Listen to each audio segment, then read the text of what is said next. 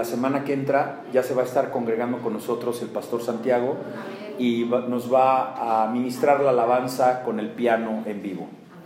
Así que gracias Santiago nuevamente, estoy feliz. Un aplauso al Señor que puso en su corazón. A ver, usted sabe de la, la, ah, pues el sentido del cual carece mi hermano Santiago, que es la vista. Pero yo lo digo con mucho respeto. ¿Qué habrá visto su corazón en esta humilde y sencilla iglesia valientes a los pies de Cristo para venir a congregarse con nosotros? ¿Qué, habrá visto? Dejémoslo que Él algún día nos lo revele, pero yo siento que es amor. Por eso estamos en el lugar correcto. Y vamos a seguir con esta misma doctrina. Aunque hablemos del pecado, aunque hablemos, ¿por qué? Porque eso quiere Dios confrontarnos con el pecado. Y que nosotros estemos preparados para que demos una sana doctrina. Promesas rotas, hermanos. Ay, hermano. Vamos a empezar por el lado bueno. Bueno, no, no tiene nada de bueno una promesa rota. ¿Te han roto una promesa en alguna vez en tu vida? ¿Te han prometido algo y no te han cumplido? ¿Cómo te has sentido? Devastado, ¿verdad? Devastada. ¿Sí? Bueno, ahora te la digo al revés. ¿Has roto promesas? Porque ¿qué tal somos para reclamarle al que nos rompe la promesa? Pero ¿qué tal somos también para no cumplir las promesas? Pero eso Dios ya lo sabía. A Dios nada toma por sorpresa, amado hermano. Así que hoy vamos a hablar de un tema bien interesante, que vamos a tener como base dos versos, eh, dos fragmentos de la Biblia, tanto en el Antiguo Testamento, y vamos a aterrizar a una historia muy trágica del Nuevo Testamento, y después vamos a terminar con una esperanza muy grande a la luz de la palabra. Y vamos a hablar de los votos, ¿Qué es un voto cristianamente hablando? ¿Qué es un voto? ¿Alguien sabe qué es un voto cristiano? ¿Hacer votos cristianos? Dígame, pastor. Muy bien, pastor. Exactamente. Una petición. Muy bien, promesa. Ok, hacer un voto, pero cristianamente harás un voto a favor de Dios, ¿verdad? Sí. Eh, ¿Cómo les late que también el significado de promesa, de, voto en el cristianismo es una ofrenda? Es una ofrenda, ¿verdad? De tiempo, de recursos, de servicio, de ayuno, ¿verdad? Haces una ofrenda, ¿verdad? Eh, la que se te ocurra, tú haces una ofrenda, tú haces una promesa, haces un voto. Y esa ofrenda es ofrecida a Dios en forma de qué? En forma de una promesa, sujeta a que algo suceda, ¿verdad? Entonces tú le prometes a Dios que si te sana de determinada enfermedad, tú vas a hacer determinada acción o vas a ofrecer determinado servicio o vas a dar algo, pero es a favor de Dios, tiene que ser a favor de Dios. No que si te sana vayas a ir a un hospital a llevar lonches en la noche. No, no, tiene que ser a favor de Dios. ¿Por qué? Porque así viene desde el Antiguo Testamento, que así se le ofrendaba, así se hacían votos al Señor. Entonces, eh, por lo que entonces el voto puede ser mm, para realizar algo, que tú hagas algo, o para que te abstengas de realizar. Si por ejemplo tú eh, no sé, te gustaba mucho el café en la mañana y en la noche. Entonces tú haces un voto al Señor, ¿verdad? Porque le hagas una petición que tu mamá sane o que te salga determinada cosa y que tú digas, Señor, yo te voy a ofrecer que voy a dejar de tomar café tres meses, ¿no? No, no te vayas tan en bandas de decir, ya no voy a volver a tomar café, ya no voy a volver a tomar coca porque vas a caer. Mejor eso poco a poco te lo va a ir quitando el Señor, porque ahorita vas a ver cómo le fue al que prometió y no cumplió. Está cañón. ¿Y qué crees? Que una muy buena noticia. Si tú no haces voto al Señor, no pasa nada. Dios no te obliga y no te coerciona a que estés haciendo votos a favor de Él. No hay pecado por eso. Entonces, mejor callado, tranquilo, y hasta que tú verdaderamente sientas y digas, empieza por una semana. No voy a tomar Coca-Cola una semana. Y mira, vas a estar como que te jala, o un cigarrito que todavía te eches un cigarrito, que te eches por ahí algo, o, como lo dije el domingo, una majadería, ¿no? Poco a poco haces un voto y cúmplelo, ¿eh?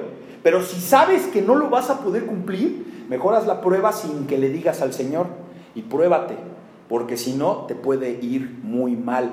Un ejemplo, ¿cómo puede ser de hacer un voto cristiano que hagas un servicio en tu iglesia local? Ya tenemos hermanos que hacen servicio. Yo anuncié públicamente y permítame presumir a mi amado hermano Manuel Gallo, mejor conocido como Boni, que en su corazón a mí me dijo, y él no sabía que hoy iba a venir el hermano pastor, ni sabías que se iba a venir a quedar, yo tampoco hasta que llegó con el piano. Y me dijo el hermano Manuel, pastor, yo ya le dije al pastor Santiago que cada vez que él venga yo lo voy a llevar a su casa. ¡Wow! Gloria a Dios. ¿Qué va a pasar? Que el hermano Manuel va a invertir tiempo, va a invertir gasolina, pero se va a dar aquello que te dice el Señor que inviertas primero en el reino de Dios. Y luego, ¿qué va a pasar? Todo lo demás te será dado por añadidura. O sea, ¿qué esperamos? ¿Que el Boni al rato tenga una flotilla de Ubers? Yo sí lo espero, como mi hermana Adriana, que es una gran empresaria, como Luis, como Santiago, que es un profesionista, ¿no? como mucha gente que se está levantando en el trabajo, ¿no? Mi hermana eh, eh, este, Consuelo, yo te presumo, hija, porque ya, es, ya, ya tomó el curso de supervisora, empezó en el OXO y ahora ya es supervisora, nos mandó fotos ahí con su graduación, ya va a ser supervisora de un OXO, ya bajó de peso, ya está contenta. Oye, qué bendición tan grande, ¿no se siente contenta la mamá? Mamá gallina, ¿verdad? Feliz de sus polluelas, ¿verdad? ¿verdad? Vamos, vamos saliendo adelante. Polo no se siente contento de que está su hija, ¿verdad? Y tú no estás contenta de que estás aprendiendo, no se siente contenta. Eh, Karina no se siente renovada, no siente como que hay algo que, que dice, wow, esto no lo conocía. Yo le decía a una señora aquí afuera, ¿cómo te vas a meter en la cajuela de alguien que no conoces? Si, a mí mi esposa me dice, Héctor, te tengo una sorpresa, pero te tienes que meter a la cajuela de mi coche. Y vamos a ir, yo te voy a llevar a la sorpresa. Es más, hermanos, yo se los digo. Ya ven que yo soy bien, ¿verdad? Yo me voy y acabamos de ir al cine, ¿eh? así que ahí les encargo. ¿eh? Mira, yo me meto a la cajuela y, y yo creo que hasta llego y hasta ya estoy, hasta, no sé, hasta encuerado llego ya, ya, ¿no? porque confío en mi esposa. Pero tú crees que mi esposa se va a meter a la cajuela de un desconocido? Pero a la mía sí. Así estás tú con Dios, que no te metes a la cajuela del carro de Dios porque no lo conoces. Pero si lo conocieras, mira, como Él, como ustedes, como muchos de ustedes, sí nos metemos a la cajuela de Dios, porque Dios es confiable, Dios no nos va a robar, Dios, Dios no nos va a mentir. Así que puedes hacer ese, ese servicio, ese voto. Otro voto es ayunar determinados días o asistir a algunos enfermos de tu iglesia, ¿verdad? Oye, ¿qué hace falta por ahí? Que de repente alguien, unos pañales, oiga pastor, unos pañales, o, gente que nos llegue y nos dice, mire, yo quiero ofrendar esto para determinado hermano, o quiero hacer algo, eh, que, que traigan, mira, tenemos muchas cosas bonitas que nos han ofrendado, el corazón dispuesto. Ahora, cuando tú tienes esa disposición de servir a Dios, Dios pues no va a tardar en recompensarte, pero no lo hagas por eso. Porque si lo haces por eso, no va a salir. Tiene que ser primero que tú le des a Dios. Ahora, eh,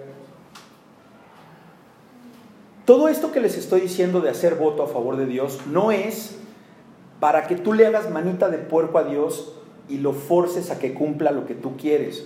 Le podemos poner una silla a la señora en lo que... Siéntese, señora, póngale, póngale una silla allá, allá porque ahí, está ahí. Al rato se va a ir viniendo para acá. Eso es. Siéntese, señora, con mucho gusto. Es usted bienvenida. Para servirle, señora. no se trata para que forcemos la voluntad de Dios. Le voy a suplicar que rápidamente abra su Biblia, porque aquí acuérdese que es práctico. Vámonos al libro de Números, en el Antiguo Testamento, Números 21, por favor. Números 21.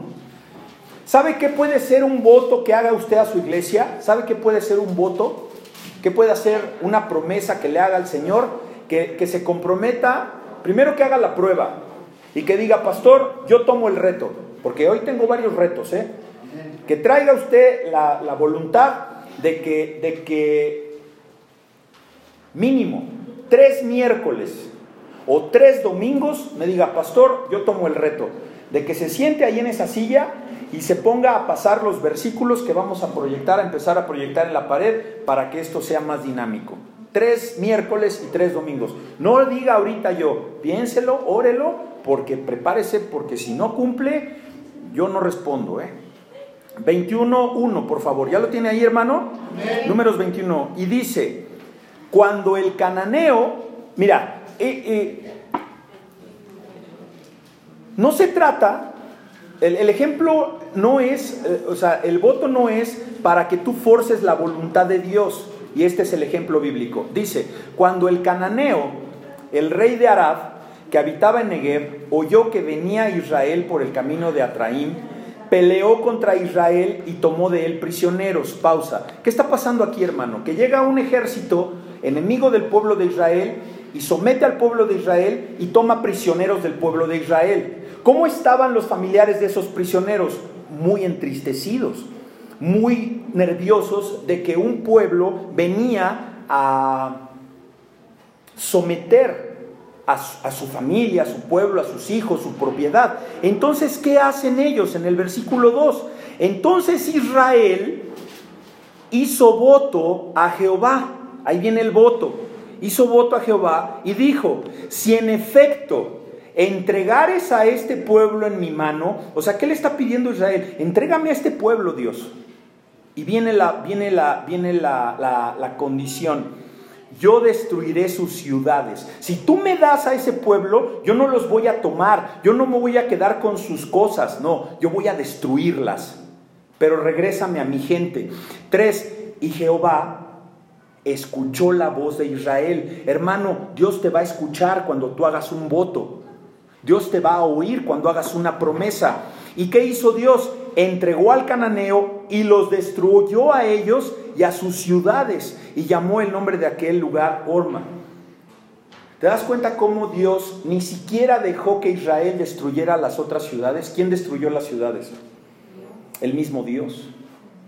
Por eso atrévete, atrévete y esfuérzate y sé valiente. Hacer votos al Señor, amado hermano, nos va a obligar en forma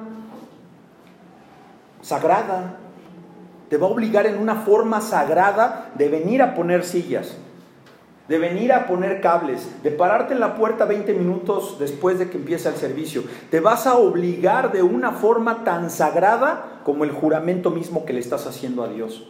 Le estás jurando a Dios. ¿Usted no se acuerda cuando caminaba en la antigua, en la iglesia de allá enfrente, que hacía su estampita de, de San Judas Tadeo y que juraba un mes, un año o dos años de no tomar o, algunos de no drogarse. Yo lo hice alguna vez, de hecho yo así dejé de tomar, mis primeras veces que dejé de tomar, jurando en, en, los juramentos con la estampita. Y mi fe estaba basada en ese juramento. ¿Y sabes por qué yo no tomaba? Porque yo sabía que Dios me iba a castigar. Entonces ahí empezaba como que ese temor, pero era un miedo, porque yo dejé de tomar ya después porque yo pude y sabía que eso a mí me hacía daño y no era cristiano. Yo dejé de tomar hace más de 20 años. Pero así muchas cosas las he hecho por el favor de Dios. Pero cuando le hago un voto a Dios, sabiendo esta palabra, sé que lo tengo que cumplir. Como es venir a la iglesia, prepararme para dar un mensaje óptimo. Entonces, tú no puedes, escúchalo bien hermano, tú no puedes hacer un voto ni puedes hacer una promesa ni un juramento a Dios de forma apresurada. No te apresures, no sea al calor del, del, sí, sí voy, sí, sí lo hago, sin pensar de antemano el esfuerzo que se requiere por cumplir dicha promesa. ¿Tú te imaginas que le prometas a Dios no tomar Coca-Cola por el resto de tu vida? Cuando desayunas y comes y cenas con una coca de 600, no, no te atrevas, ¿eh? No vas a poder. Mejor empieza un día y si te tomabas tres Coca-Colas, hermano, tómate una. Y si cenabas cosas que atentaban contra tu, tu, salud, pues vele bajando. Y ya después dices, ahora sí puedo, ¿no? Y cumple metas. Y eso te lo dicen hasta, hasta de forma empresarial. Ve por metas cortas para que tus triunfos sean grandes en corto plazo y después vas teniendo otro y otro y otro. Y como ya rompiste un paradigma, como ya tienes un hábito que rompiste después de 21 días, ya se te hace normal como pararse temprano. Vámonos por favor, amados hermanos, al libro de Deuteronomio, por favor, Deuteronomio 23, por favor.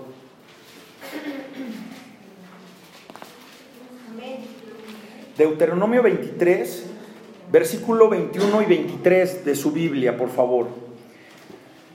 Y dice la palabra de Dios. ¿Ya lo tiene ahí? Deuteronomio 23, 21. Vamos a leer del 21 al 23. Dice, cuando haces voto a Jehová, tu Dios, no tardes en pagarlo porque ciertamente lo demandará Jehová de lo, demandará Jehová tu Dios de ti. Y hermano, ¿qué dice ahí? Y sería pecado en ti. 22. Hermano, yo le voy a suplicar que subraye ese versículo, porque ahí está tu salida. Ahí está la esperanza. Dios es buenísimo, hermano. Y Dios no te va a dar nada que no puedas soportar, hija. Dios no le va a dar, hermano, nada que no puedas cumplir. El asunto es que perdemos de vista lo que Dios quiere y hacemos puras burradas. Porque la palabra de Dios te está diciendo en el 22, más cuando te abstengas de prometer, o sea, cuando no prometas, ¿qué dice ahí? No va a haber pecado en ti. A ver, hermano, entonces yo tengo que pedirle, hacer un voto a Dios de dejar de tomar Coca-Cola. No. No. Pero si lo haces, cúmplelo. Y si no lo haces, espérate porque tus riñones van a estar destruidos en unos pocos años.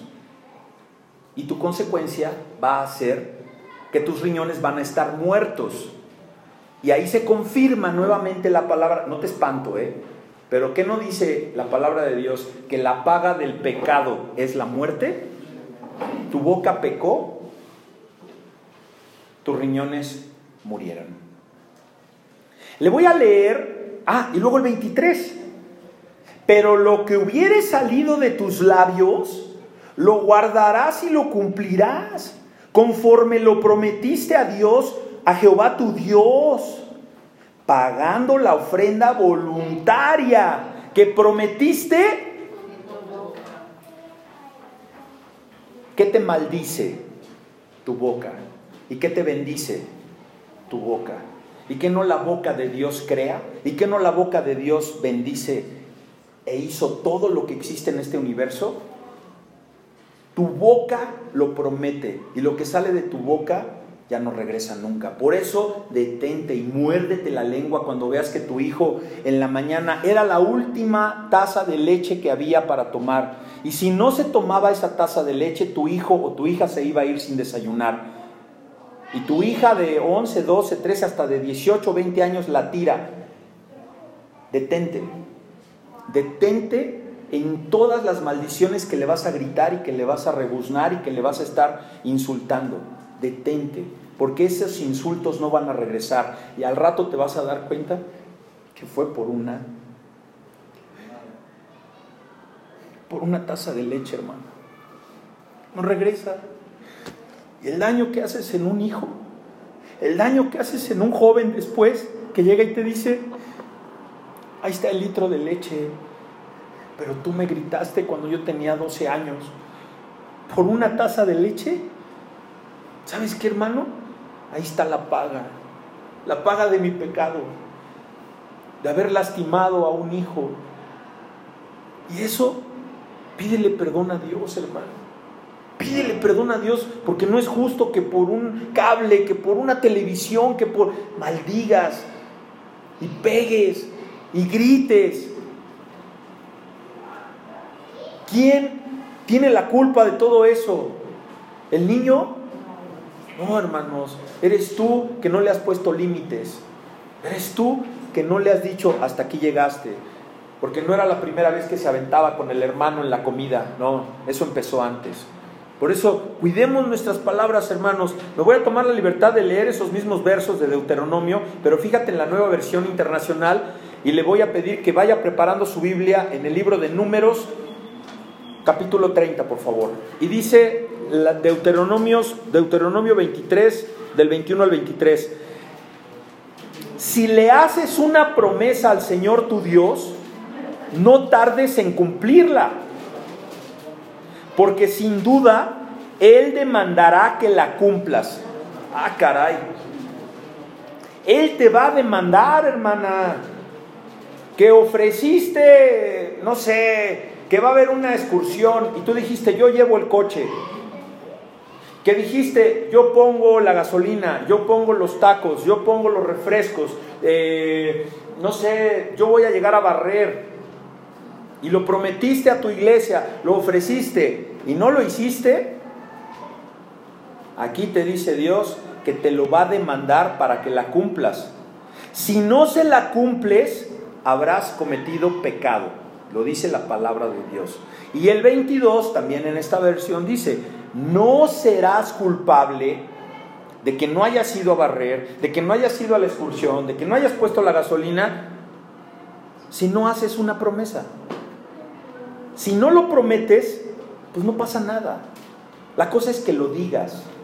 Cuando lo dices, cúmplelo. Y dice el 23 en la nueva versión internacional, pero, pero si por tu propia voluntad, por ti mismo, porque ah, como hay hermanos santos y como hay hermanos bien acomedidos que a la mera hora te dejan colgado, pero si por tu propia voluntad le haces una promesa al Señor tu Dios, cumple fielmente lo que prometiste.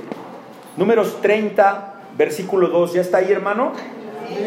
Vamos a leerlo todos juntos. A la de tres. Una, dos, tres.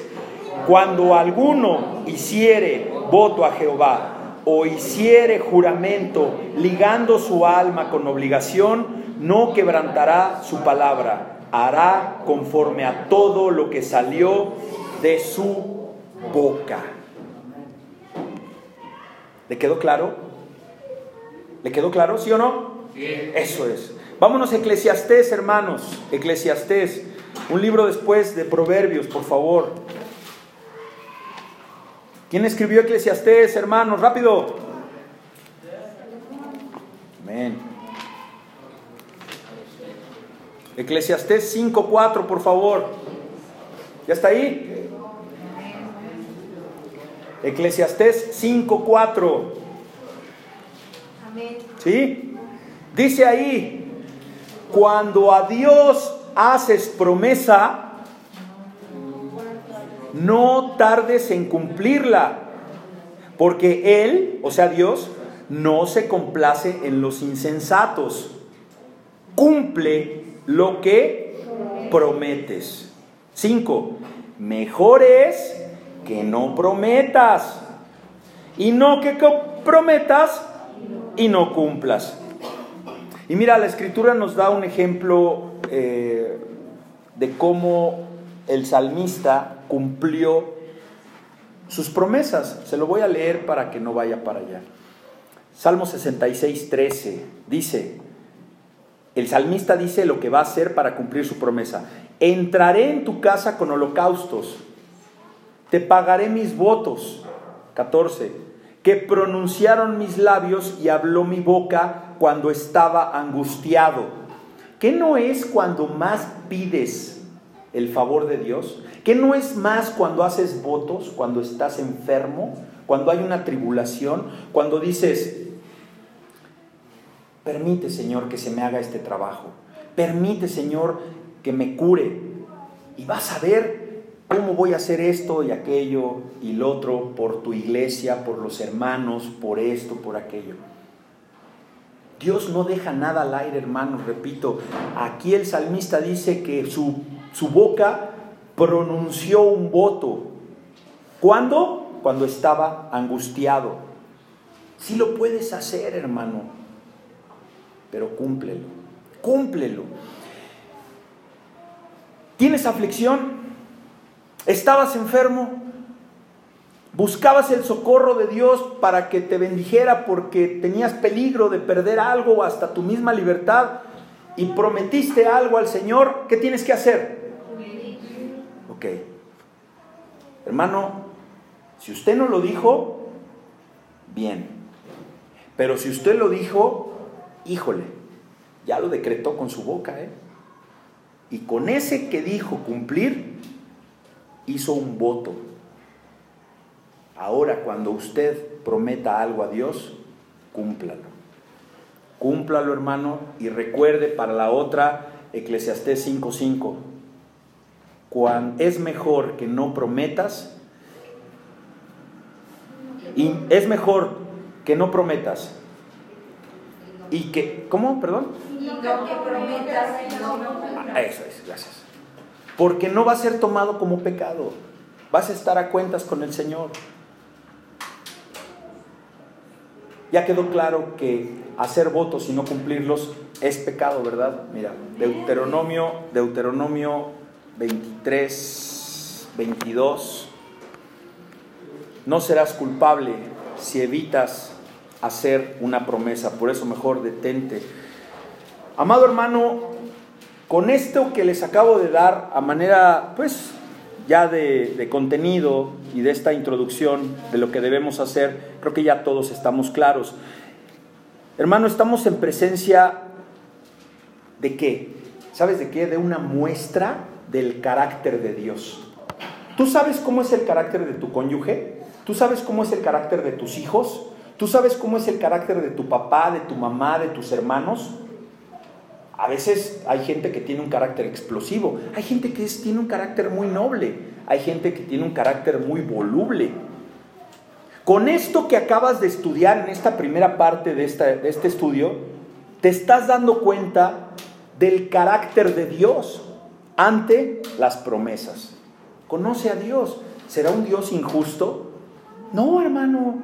Porque te dice, prométeme, cumple. Pero si no me cumples, yo te lo voy a demandar. Por eso mejor cierra la aguja. Y, te podría decir alguien de otra que ni conozca a Dios, estás pecando porque no le prometes a Dios. No es cierto. No es cierto, no es cierto. Porque yo te di al menos dos versos donde te dice que no te va a ser contado por pecado, que ni siquiera prometas. Dios no te pide que prometas. Dios te pide que cumplas. Entonces, cuando tú ves el carácter de ese Dios, tal vez no lo analices ahorita, pero te voy a decir qué tipo de carácter tiene Dios. Y eso lo platicamos mucho el hermano Polo y yo. Y muchos de ustedes ya lo saben que es la santidad. Dios es santo. Dios no peca. Y, y a Dios le choca. Como a mi presidente le choca la delincuencia. A Dios le choca el pecado. Él no está contento con el pecado, pero ama al pecador. Entonces, esto pasó en el Antiguo Testamento. Y muchos dirán, es que ya no es vigente para el Nuevo Testamento. Espérame tantito, le voy a suplicar que vaya, por favor, al libro de Hechos. A Hechos 5, por favor. A Hechos 5, versículo 1 al 11. Y sea usted vigilante de su actuar 5.1. Porque a la luz de la palabra, hermano, le voy a presentar las consecuencias que le suceden a las personas que quieren burlar a Dios, que pretenden engañar a Dios. A ver, hermano, ¿tú crees que vas a sorprender a Dios? Nunca, nunca. ¿Ya está ahí, hermano? Ahora me voy yo rápidamente. Ananías y Zafira. Dice la palabra de Dios. Pero cierto hombre llamado Ananías, con Zafira su mujer, vendió una heredad. O sea, vendió una casa. Vamos a ir parafraseando, vamos a ir eh, eh, eh, estudiándolo. Y sustrajo del precio. ¿Qué sustrajo del precio? Sino que quitó, quitó dinero de lo que había vendido. Sabiéndolo también su mujer. Y trayendo solo una parte, la puso a los pies de los apóstoles. Y dijo Pedro, Ananías, ¿por qué llenó Satanás tu corazón para que mintieses al Espíritu Santo y sustrajeses el precio de la heredad? Reteniéndola, ¿no se te quedaba a ti? Y vendida, ¿no estaba en tu poder? ¿Por qué pusiste eso en tu corazón? No has mentido a los hombres, sino a Dios. Al oír Ananías estas palabras, cayó y expiró. O sea, calacas. Y vino un gran temor sobre todos los que oyeron. Y levantándose los jóvenes, lo envolvieron y sacándolo lo sepultaron. Pasando un lapso como de tres horas sucedió que entró su mujer, no sabiendo lo que había acontecido. Entonces Pedro le dijo, dime, ¿vendisteis en tanto la heredad? Y ella dijo, sí, en tanto.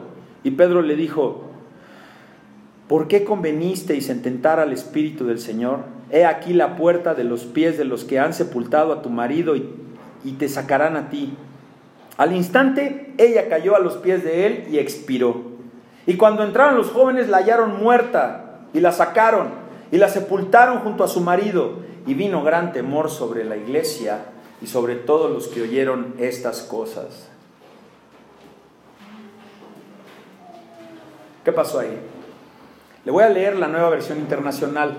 Lo mismo, pero con este, este lenguaje eh, dinámico. Y dice, había cierto hombre llamado Ananías, quien junto con su esposa, o sea, los, los asuntos los hacían juntos, llamada Zafira, vendió una propiedad, versículo 2, y llevó solo una parte de dinero a los apóstoles pero afirmó que era la suma total de la venta. ¿Ya, ¿Ya, viste ahí dónde estuvo la tranza? A ver, vendió la casa en un millón de pesos, agarró 200 y llevó solo 800 a los apóstoles, pero le dijo a Pedro, Pedrito, vendí la casa y, la, ¿y qué crees? Buenísimo el negocio, la vendí en 800 mil pesos. Y Pedro, oye, qué buen negocio hiciste, Ananías. Y aquí te los traigo, Pedro. ¡Ah! ¡Wow! ¿Me traes todo lo de la venta de la casa? Sí, Pedro, porque yo no nada más te amo a ti, amo a la iglesia y amo a Cristo. Aquí está todo lo de la casa. Entonces afirma que era la suma total de la venta. Y luego dice el versículo 2, con el consentimiento de su esposa. Hermano, ¿Por qué pudo dar Ananías el dinero a Pedro? ¿Porque Ananías quería? No, él no se mandaba solo. ¿Quién dio el consentimiento? Y ahí, hermano, perdóname que te diga que la mujer al final siempre tiene la última palabra. Es bíblico. Y tenemos que estar sujetos en algunas cosas. Pero aquí, ojo, entró el pecado. Porque la esposa sabia le debía haber dicho a Ananías, ¿qué le debía haber dicho? Oye, espérate, Ananías. No, no, no, no, no. Ya tenemos la palabra de, antes. Ya tenemos la, ley de Moisés y nos dice que no prometamos lo que no habremos de darle a Dios. Se les olvidó esa palabra. Yo espero que a ti no se te olvide en un futuro eso. Y que sea una semilla que entre en tu corazón y que haga haga raíz ahí adentro. Que no se te olvide lo que le pasó a este matrimonio, porque a ella le tenía que haber dicho, no, Ananías. Si ya le dijiste a Pedro que la vendiste en 800, ahora te arrepientes y le dices, no es cierto, la vendimos en un millón y ahí está el millón. O Pedro, ayúdame, perdóname, pero necesito esos 200 para quedarme yo. Llévalo a tu vida práctica, hermano. Y luego dice, eh, eh, entonces Pedro le dijo, Ananías, ¿Por qué has permitido que Satanás llenara tu corazón? ¿Quién llenó el corazón de esa decisión? ¿Quién le dijo que sí lo hiciera? ¿A quién le llenó el corazón Satanás? A la mujer. ¿Y qué no pasó eso también en el huerto del Edén? ¿Y crees que va a ser la última vez que pase? Por eso, hombre, eres cabeza, no cola. Ten cuidado, ten cuidado de las decisiones que tomas. Y que sean bíblicas, hermano. Entonces dice, le mentiste al Espíritu Santo y te quedaste con una parte del dinero. ¿Cómo lo sabía Pedro? El Espíritu Santo se lo reveló. El Espíritu Santo se lo reveló, como se revelan muchas cosas que suceden en estos púlpitos, cuando tú y yo estamos de congregantes. Y que dices, uy, el pastor ya me sacó a balcón. Ah, sí, sí, Santiago ni te conocía. Y te vino a hablar de los malagrecidos, de los diez leprosos. Cuando Polo te viene a hablar de, las ovejas que vienen a, a recuperarse. Cuando yo te vengo a hablar de ciertos mensajes que te están quedando, pero exactamente a lo que estás viviendo. Porque este mensaje fue hecho con antelación. Ese es Dios. Ese es Dios que se manifiesta a través de su palabra, porque su palabra está viva. Amén y amén. Dice la 4, el 4, la decisión de vender, le dice Pedro, ¿eh? La decisión, fíjate, todavía le dice, ¿cómo eres tonto, Ananías? La decisión de vender o no la propiedad fue tuya. Yo, Pedro, apóstol del Señor, yo no te dije, ve y vende la casa para que me des a mí el dinero. Tú, tú solito fuiste a venderla y después, dice la palabra de Dios, y después de venderla, el, también, el dinero también era tuyo. Dice la palabra de Dios, para regalarlo o no. O sea, Ananías podía haberse quedado todo el dinero. La iglesia, Pedro y los apóstoles le obligaban a entregar el millón. No. ¿Por qué carambas mintió? Porque Satanás entró en los corazones de ellos. Por eso. Y porque se le olvidaron de la palabra que leímos al principio. Mejor se hubieran quedado callados. ¿Los iban a expulsar de la, de, la comunidad? ¿Los iban a correr de la iglesia? No. No. Ellos dijeron, dice la palabra, le dice Pedro, ¿cómo pudiste hacer algo así? O sea, Pedro le está diciendo, Ananías, vas a tener problemas. No nos mentiste a nosotros, sino a Dios. Cinco, en cuanto a Ananías oyó estas palabras, ¿cuáles palabras? ¿Cuáles palabras? Que le había mentido a Dios. Pedro dijo, Ananías, tú no nos has mentido a nosotros, le mentiste a Dios. En ese momento, rájatelas. Dice la, la palabra, no dice rájatelas, eso lo digo yo. Dice, cinco, en cuanto Ananías oyó estas palabras, cayó al suelo y murió. Pregunta, hermanos, ¿lo mató Pedro? Pedro sabía lo que le podía pasar a Ananías. ¿Quién fulminó a Ananías? ¿Ya ve por qué hay que hablar verdades aquí? ¿Ya ve por qué tengo que venir en santidad? ¿Ya ve por qué le pido que esté en santidad? Porque viene usted aquí a decir una barbaridad o una barrabasada y mira que así caen los pastores. Oye, ¿y por qué no caen aquellos que nos dan la unción de la harina, la unción de la chancla, la unción, con el debido respeto de las damas, de la sangre del prepucio de Cristo? ¿Por qué no caen fulminados? Porque está escrito que vendrán falsos profetas y los lobos se vestirán de ovejas. Van a estar fulminados. El infierno ya arde en espera de esos pastores porque eso no es bíblico. En cuanto Ananías oyó estas palabras, cayó al suelo y murió. Todos los que se enteraron de lo sucedido quedaron aterrados. Hermano, oh Espíritu Santo, yo te pido, Espíritu Santo, que aterres a esta congregación, que aterres a esta iglesia con tu palabra. Atérrense, hermanos, porque la furia de Dios no la vas a maquillar, Maquillarás tus pecados ante tus hijos, ante tus esposos, ante tus esposas, ante tus jefes, pero ante Dios nunca, hermano. Atérrate, tiembla de miedo, tiembla de miedo, porque la paga del pecado es la muerte. Amado hermano, ¿quién es el protagonista número uno de esta historia? ¿Quién fue el protagonista? Satanás. Satanás, amado hermano. ¿Por qué? Porque primero motiva a Ananías a mentir, ¿verdad?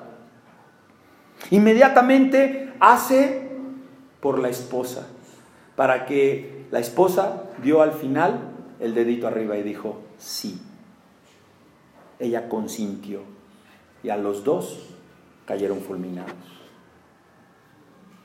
La esposa no sabía que el esposo había muerto, ya se lo habían llevado. Se llevaron, yo creo que por otro lado, y la esposa bien quitada de la pena. Y entra y le dice, Pedro, oye, fue este, le enseña el dinero, dice aquí el, versículo 8 de la nueva versión internacional, ¿fue este todo el dinero que tú y tu esposo recibieron por la venta de su terreno? Sí, ella contestó. ¿cuántas veces no te han dicho?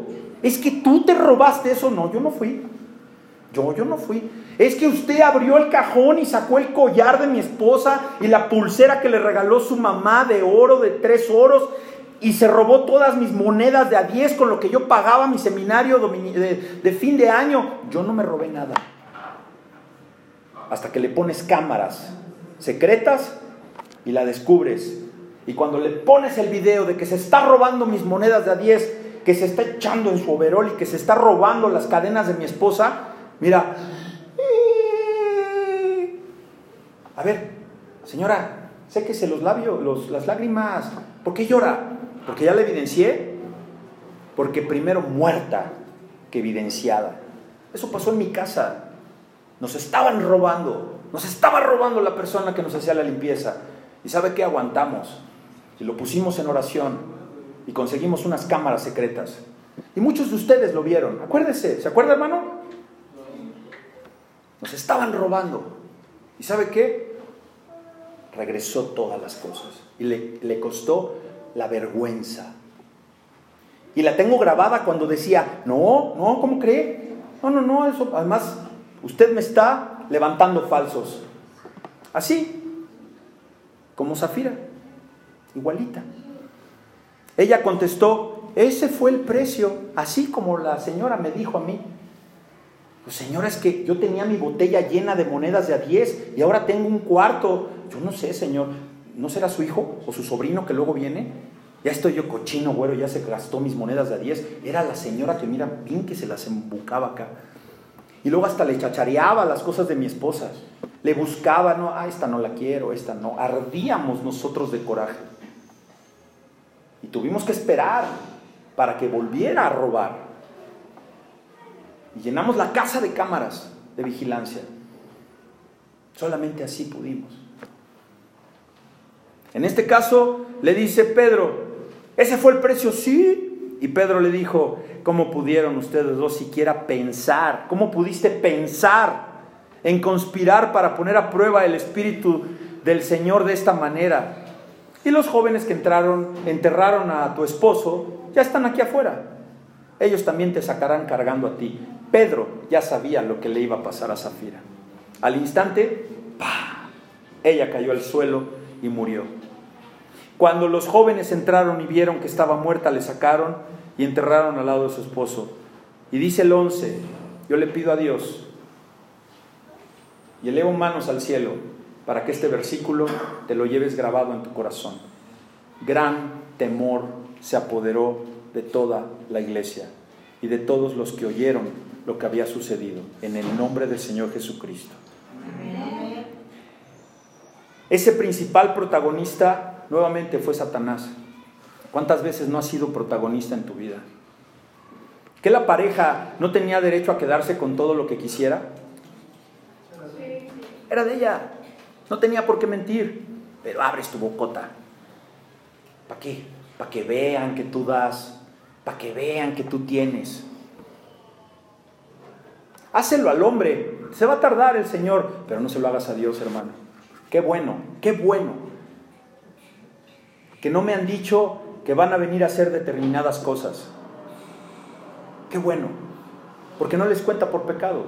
Además, yo no me siento mal. Pero cuando ustedes ofrezcan algo, cúmplanlo, hermanos. Cúmplanlos. Pedro los mató, repito. Pedro los mató, pero cayeron muertos. ¿Qué dice la palabra? Que la paga del pecado es Ananías, Zafira, ahí está. El pecado de estos dos hermanos fue mentirle a Dios y a su pueblo, al pueblo. ¿Tú qué eres aquí hoy? ¿No somos gentiles? ¿No somos el pueblo de Dios también? Si tú te paras y tú prometes y haces un voto a favor de Dios y a favor de tu iglesia, le vas a mentir a Dios y le vas a mentir a la novia, que somos todos nosotros. Cuidado, hermano. Cuidado. Este hecho fue juzgado con mucha dureza de parte de Dios, mucha dureza. ¿Por qué, hermano? ¿Por qué cayó fulminado y por qué nos deja este ejemplo? ¿Sabes por qué? Porque Dios nos quiere dejar esto que te voy a decir. La deshonestidad, la avaricia y la codicia, apréndetelos. La deshonestidad. ¿La qué? Número dos, la avaricia. ¿La qué? La avaricia la avaricia y la codicia, ¿la qué? Codicia. Destruyen al ser humano y a la iglesia. ¿Que no un pastor avaro puede acabar con su iglesia? ¿Que no una, que no una iglesia deshonesta, unos hermanos deshonestos pueden dividir una iglesia? ¿Estamos exentos de eso, hermanos? No. no. Pero ¿sabes qué? Nos estamos preparando. Porque ya vio cómo estamos. Dice mi hermana, iglesia llena, claro. ¿Sabe por qué? Ya lo veíamos venir por los niños que estaban llegando.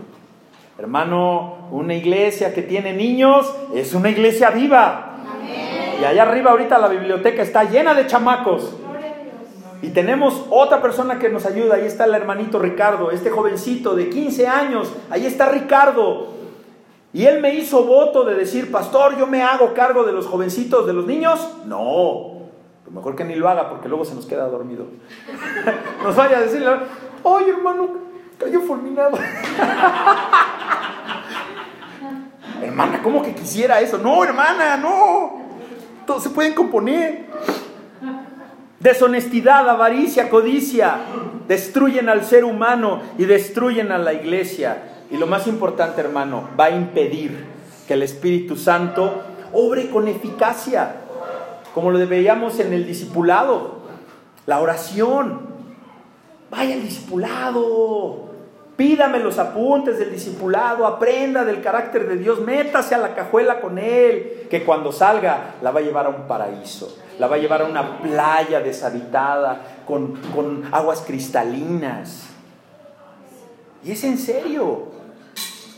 Dese un tiempo ahora para el 22 de noviembre. Váyase al campamento. Vámonos a disfrutar dos días del sol precioso de Morelos. De que veas y que tu hija de 4 o 5 años vea un árbol que dé mangos. Va a decir, oh, ¿a poco los árboles dan mangos? no saben de dónde nacen las cosas. El Espíritu Santo va a obrar si tú sacas la deshonestidad, la avaricia y la codicia de tu corazón. Por eso Dios nos advierte que no haya promesas rotas. Que no haya promesas rotas en nuestra relación con Dios.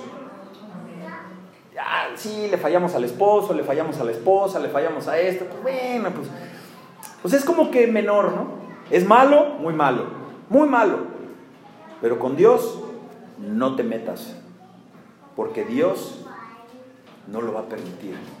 Y te la va, te la va a cobrar. Así que, amado hermano, terminemos con esta hermosa lectura de Deuteronomio 23 y dice de la nueva versión internacional, quédese usted con esta promesa. No quedamos en que en que para disfrutar de la vida y para tener papilas gustativas en la lengua del corazón es pedírselo a Dios en oración, en oración y para tener un deleite. Si tú te quieres deleitar en la palabra, te vas a deleitar en las promesas.